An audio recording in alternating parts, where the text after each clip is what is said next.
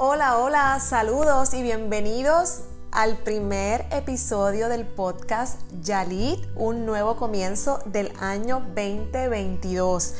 Y precisamente hablando de nuevos comienzos, estamos dando, ¿verdad?, inicio a este nuevo año, año calendario, año secular 2022 Año bíblico no, porque el año bíblico corre diferente al, ¿verdad? al calendario secular que conocemos y este pues está establecido en la palabra de Dios en el capítulo 12 del libro de Éxodo. Ahí es cuando dice cuando comienza el año calendario bíblico. Pero nuestro año secular 2022 comienza precisamente hoy que estoy grabando este nuevo episodio. Así que este es el momento como que perfecto o idóneo que tenemos las personas para ponernos al día en asuntos en nuestro hogar o tenemos estos días libres de vacaciones y vamos entonces a ponernos al día y a verificar que podemos limpiar, botar, regalar. Nos metemos a los closets a también hacer alguna limpieza. O cuando estamos en procesos de mudanza. ¿A quién le gustan las mudanzas? Mira, yo me he mudado en algunas ocasiones y dicen que uno no sabe todo lo que tiene hasta que llega el momento en que tienes que mudarte. Y es así, porque en ese momento es que nos damos cuenta de tantas cosas que tenemos acumuladas, almacenadas, que ni sabemos para qué las tenemos.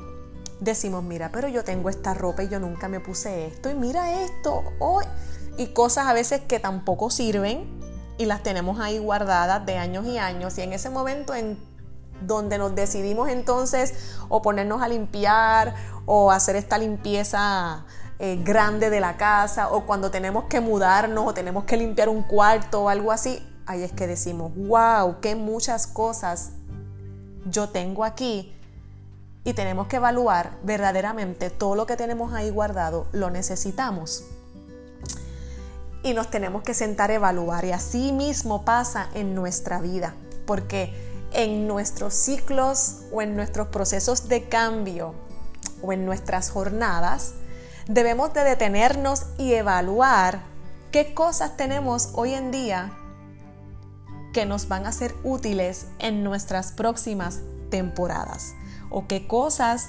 debemos ya de dejar atrás o deshacernos de ellas. La limpieza física de nuestro hogar es sumamente importante. La descontaminación, la limpieza del ambiente es necesaria primero para nuestra salud, porque eso, ¿verdad? Es obvio, lo conocemos.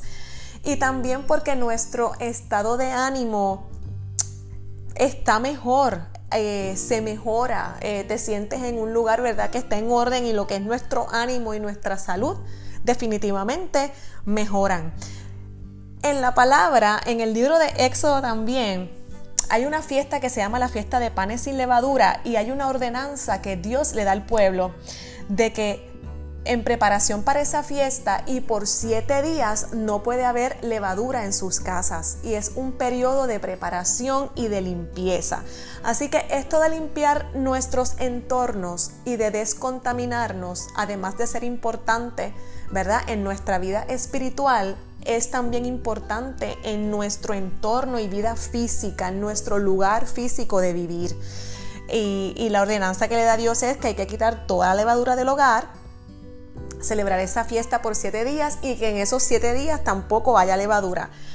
Y mientras nos deshacemos de estas cosas que ya no son necesarias o imprescindibles, cuando estamos haciendo esta limpieza o evaluación, pues estamos limpiando, estamos descontaminando, ponemos nuestra casa en orden, somos libres de, cosas, ¿verdad? Que las tenemos ahí por años y que no son necesarias.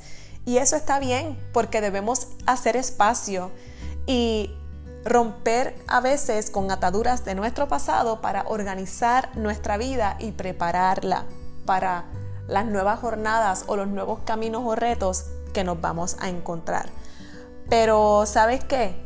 es más, más importante es que la limpieza de nuestro hogar, lo más importante es la limpieza de nuestra mente y de nuestro corazón. Eso es lo más importante. Y también la palabra menciona, ¿verdad?, en, en algún momento que es importante que nos limpiemos de la vieja levadura para que seamos masa nueva.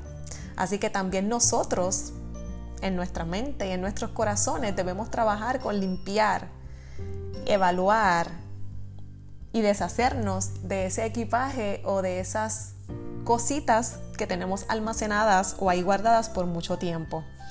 Hay ritos, hay costumbres, actitudes, temores, inseguridades, relaciones tóxicas y enfermizas, patrones que debemos soltar y dejar atrás, pues no podemos comenzar nuevos ciclos cargando un equipaje tan pesado. Y no podemos seguir de mudanza en mudanza, de limpieza en limpieza, cargando con las mismas cosas de un lado a otro. Y la limpieza la tenemos que hacer de adentro hacia afuera. ¿Y cómo lo hacemos?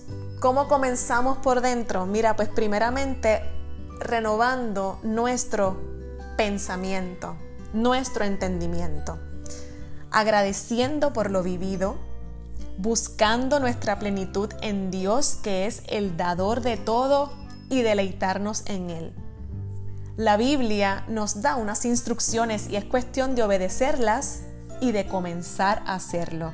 En el proceso, Dios te mostrará qué votar, qué quitar, qué debes soltar, a qué debes aferrarte y te aseguro que tu vida cambiará.